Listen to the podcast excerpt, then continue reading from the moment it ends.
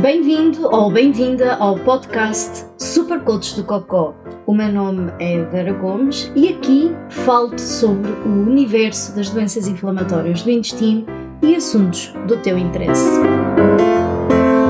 Este é um episódio muito importante para que possas pôr os pontos nos is e percebas a diferença e pontos comuns entre deficiência, incapacidade e doenças crónicas. Nada como começar o ano a pôr mais umas ferramentas importantes no teu saco do conhecimento. As doenças crónicas são bem mais comuns do que aquilo que possas imaginar. Por exemplo, nos Estados Unidos estima-se que 6 pessoas em cada 10 têm uma doença crónica. Em Portugal, estima-se que há mais de 3 milhões de pessoas com uma doença crónica. E estas doenças crónicas incluem doenças cardíacas, cancro, diabetes, Alzheimer e, claro, doenças inflamatórias do intestino, como Crohn e colite ulcerosa. Segundo a Organização Mundial de Saúde, doenças crónicas são aquelas que duram mais de um ano e precisam de cuidados médicos praticamente constantes. Identificas-te com isto? Aposto que sim. Viver com uma doença crónica é diferente para qualquer pessoa, é certo, mas nem todas as pessoas com uma doença crónica têm uma deficiência. Mas se a tua doença crónica altera a forma como vives a tua vida e é debilitante, quando é que é considerada uma deficiência? E como podes ter apoio no trabalho, na escola e outras áreas da tua vida caso precises? Bom, primeiro temos que ver a diferença entre uma deficiência e uma doença crónica. Uma deficiência envolve qualquer condição física ou mental que limita a interação da pessoa com o mundo que a rodeia e que pode incluir uma incapacidade de todas ou algumas funções como mental, física, aprendizagem, intelectual, visão, comunicação, audição. A Organização Mundial de Saúde define deficiência em três dimensões: incapacidade, limitação de atividade e restrição de participação. Incapacidade num contexto de deficiência implica uma diferença significativa na estrutura do corpo ou função mental que limita os movimentos da pessoa, os seus sentidos ou as atividades que ela tem para fazer. O outro componente de deficiência, de acordo com a Organização Mundial de Saúde, é a limitação de atividade, e aqui falamos da capacidade de fazer coisas comuns, como andar, falar ou até processar informação mentalmente.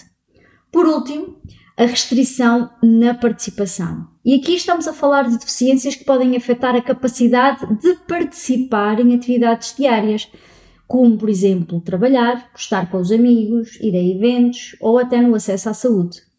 A Organização das Nações Unidas, na Convenção sobre as Pessoas com Deficiência e da qual Portugal também assinou e comprometeu-se a implementar, deficiência é definida como, e vou citar, as pessoas com deficiência incluem aquelas que têm incapacidades duradouras, físicas, mentais, intelectuais ou sensoriais que, em interação com várias barreiras, podem impedir a sua plena e efetiva participação na sociedade em condições de igualdade com todos os outros.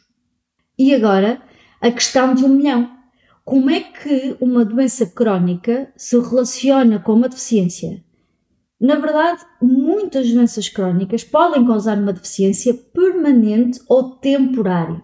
Voltando aqui à Organização Mundial de Saúde, uma doença crónica são aquelas doenças que têm uma ou mais das seguintes características: são permanentes, produzem incapacidade ou deficiências residuais, são causadas por alterações patológicas irreversíveis, exigem uma formação especial do doente para a reabilitação ou podem exigir longos períodos de supervisão, observação ou cuidados.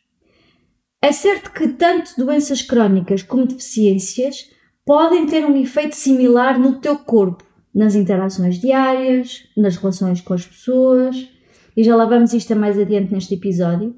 Mas a verdade é que nem toda a pessoa com doença crónica é uma pessoa com deficiência. E como saber se a tua doença crónica é considerada uma deficiência?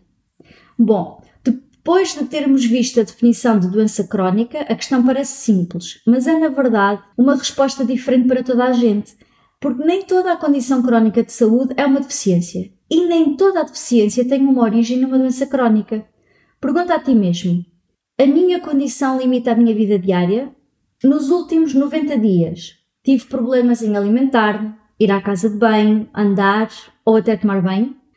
A minha condição limita significativamente a minha atividade e participação na vida social e na vida diária? Alguns dos meus sintomas causaram uma incapacidade na minha mente, nos meus sentidos ou no meu corpo? Preciso de supervisão para fazer as minhas rotinas diárias? Se respondeste que sim a uma ou mais questões, então a tua doença crónica pode ser considerada uma deficiência. Agora, há pontos nesta questão de deficiência e doença crónica que é muito importante terem atenção. Até porque as semelhanças entre doença crónica e incapacidade não são totalmente bem compreendidas e, por vezes, até por alguns profissionais de saúde. Incapacidade refere-se ao que está ausente ou ao que é diferente no corpo de uma pessoa, ou em termos estruturais, ou em termos de função. Ora, numa doença crónica, as incapacidades tendem a ser sistémicas, afetando a pessoa como um todo e não apenas numa parte. Por exemplo, em muitas doenças crónicas, as incapacidades mais comuns estão relacionadas com dor crónica e fadiga, resultando, como é óbvio, num decréscimo da energia para as atividades diárias mais comuns, como andar, estar de pé, concentrar ou até aprender. Pessoas com doenças crónicas frequentemente planeiam o dia de acordo com a energia que gastam para executar as tarefas, para que consigam ter as suas rotinas de higiene, por exemplo, e executar tarefas básicas domésticas como cozinhar e também, claro, trabalhar. E é claro que perceber a incapacidade causada pela perda de uma perna ou de um braço é mega fácil de compreender. Enquanto que a incapacidade causada por uma doença crónica é muito mais complexa e subtil. Depois há a forma como a sociedade vê uma doença crónica, que é mais ou menos como uma doença do que propriamente como uma deficiência. Quem nunca ouviu que estás a exagerar nos teus sintomas? Ou então, ah, eu também tive uma gastroenterite. Poderá ter um bocadinho, obviamente, de dificuldade em perceber o que é que isto quer dizer. Mas a verdade é que, como é vista apenas como uma doença, significa que os sintomas e a incapacidade gerada em torno de uma doença crónica são, de certa forma, diminuídos de significado pelas outras pessoas e muitas vezes até os próprios profissionais de saúde. E daí a importância de nós, enquanto doentes crónicos, nos educarmos e sensibilizarmos os outros que nos rodeiam para o que é que é, as implicações de se ter uma doença crónica. É também certo que as doenças crónicas são invisíveis, o que frequentemente gera mal entendidos porque verdade seja dita, ninguém pode dizer pela aparência o quanto tu estás a sofrer com dor, ou quanto tu estás a sofrer com fadiga, ou até a tua condição de saúde mental que te pode limitar no dia a dia. E é claro que isto leva a que muitos de nós, pessoas com doenças crónicas, sejam muitas vezes acusadas de fingir a sua incapacidade e até as dificuldades que estão a ter. Por último, os sintomas crónicos são, por norma, causados por vários fatores, são imprevisíveis, são instáveis, enquanto numa deficiência, naquele conceito mais tradicional, por norma, associa-se a uma incapacidade estável. Ou seja, não tem um braço, não tem um braço para o resto da vida, o braço não vai voltar a nascer, não é? E a verdade é que as pessoas com doenças crónicas têm dias que funcionam normalmente, está tudo bem. Mas há outros dias em que não conseguem funcionar minimamente, dias que conseguem funcionar, mas de forma limitada, e, claro, é totalmente impossível de prever os dias maus. A juntar a isto, as pessoas com doenças crónicas têm maior probabilidade de desenvolver outros problemas de saúde e, portanto, mais vulneráveis a doenças mais oportunistas do dia a dia.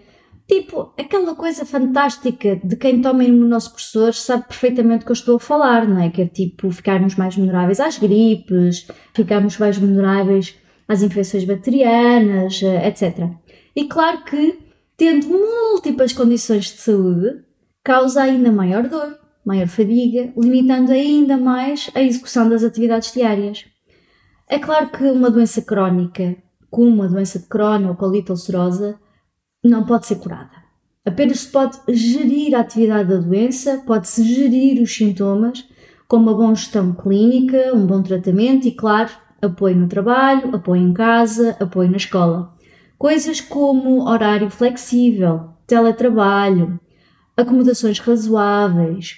Isto tudo ajuda imenso a que a pessoa com doença crónica trabalhe nas horas em que é mais produtiva e ajuda também a conciliar a vida profissional com os compromissos médicos que não pode, infelizmente, escapar.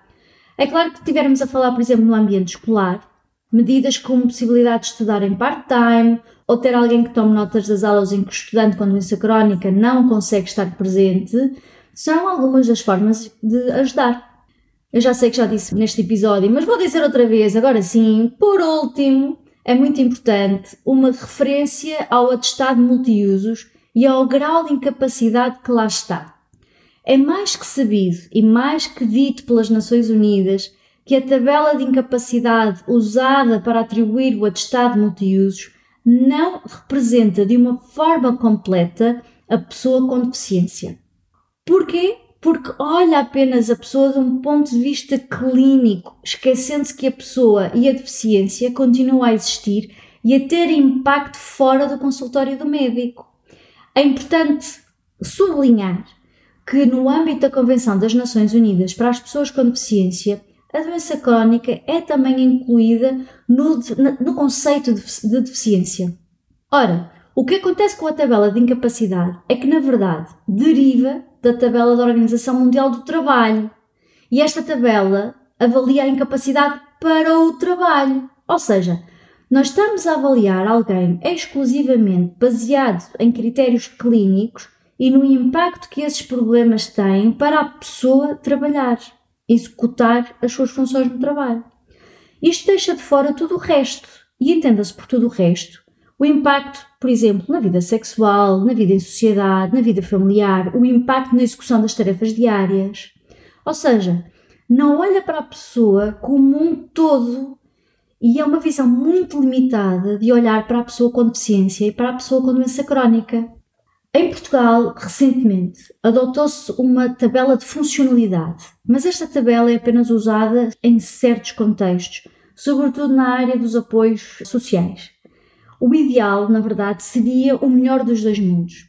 Seria a tabela de incapacidade e a tabela de funcionalidade serem fundidas numa única só tabela e permitir que o reconhecimento da deficiência fosse feito em função do impacto que a condição tem em todos os aspectos da vida da pessoa.